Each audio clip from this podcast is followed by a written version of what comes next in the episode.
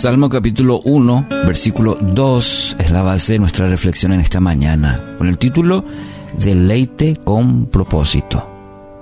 El salmista dice, sino que en la ley del Señor se deleita, y día y noche medita en ella.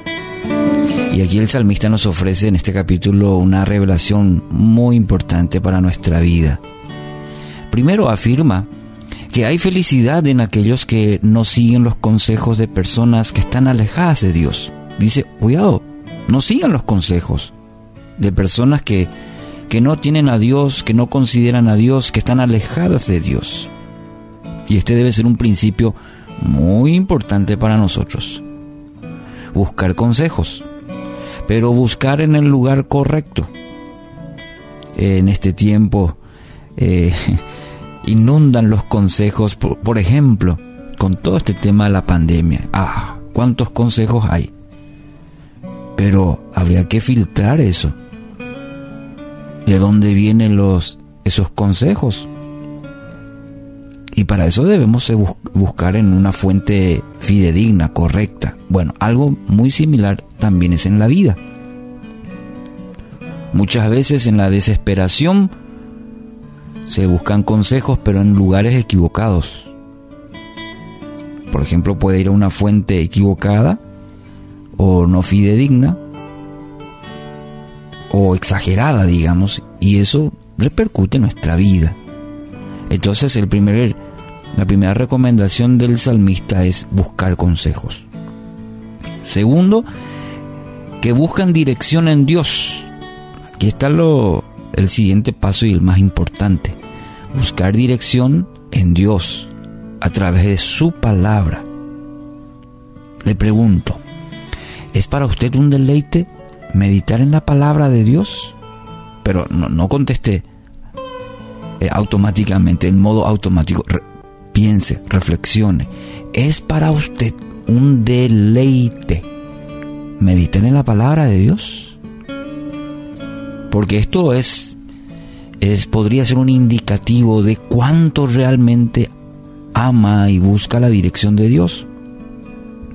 ¿Mm? Cuánto tiempo, cuánta intensidad y cuán importante para nosotros es no tener versiones de la Biblia o no tener en el auto, en la, en la sala, tenemos eh, repartidos la, la, la palabra por todas partes. No, hablo de cuánto meditamos.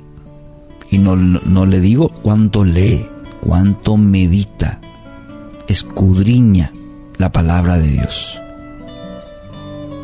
¿Mm? ¿Entiende la diferencia? Porque esto es un indicativo de cuánto realmente ama y busca dirección de Dios. El salmista, por ejemplo, dice que hace de la meditación en su palabra algo constante, todo el tiempo es un tesoro para el salmista. Y cada vez que va a ella, a la palabra, ¿qué pasa? Dios se revela, es decir, Dios se muestra. Y esto mismo el salmista quiere para usted y para mí. Que experimentemos. Meditar significa pasar tiempo leyendo, reflexionando para mi propia vida. A veces también Eh, leemos, meditamos y pensamos en el, de al lado, para otra persona y menos para nosotros. No, meditar es leer, reflexionar en lo que Dios me dice a través de la lectura. Esto me lleva a pensar en cómo cambiar, eh, qué debo de modificar en mi vida para agradar a Dios, a Dios. Conocer o leer la palabra es una cosa, pero meditar implica también aplicar a nuestra vida. Y esto tiene una riqueza mayor. Amigos, no hay forma de seguir a Dios sin conocerlo. Y para ello debemos saber lo que Él dice. No podemos seguir a Dios a ciegas, no podemos seguir a, a memoria. Debemos conocerlo a profundidad, y para eso debemos conocer, entender y vivir lo que Él nos dice. Fíjese un poco en el resultado de esto. Está en el versículo 3 del capítulo 1 de Salmos. Son como árboles plantados a la orilla de un río que siempre da fruto en su tiempo, fruto. Sus hojas nunca se marchitan y prosperan.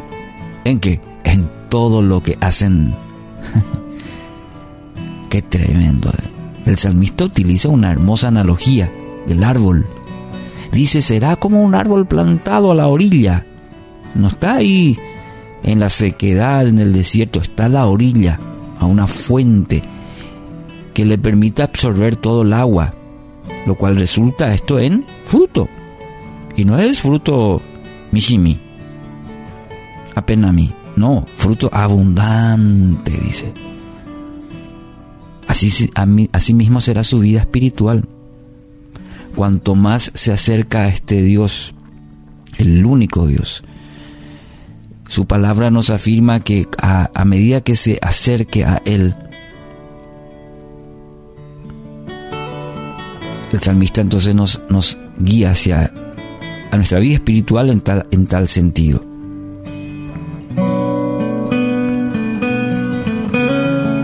Cuanto más esté cerca de Dios a través de su palabra, prosperará. Y no se refiere a una prosperidad que a veces nosotros tenemos nuestra mente limitada a lo material.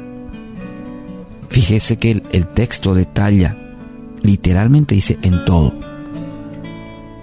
Y en todo el hombre es cuerpo, alma, espíritu. En todo.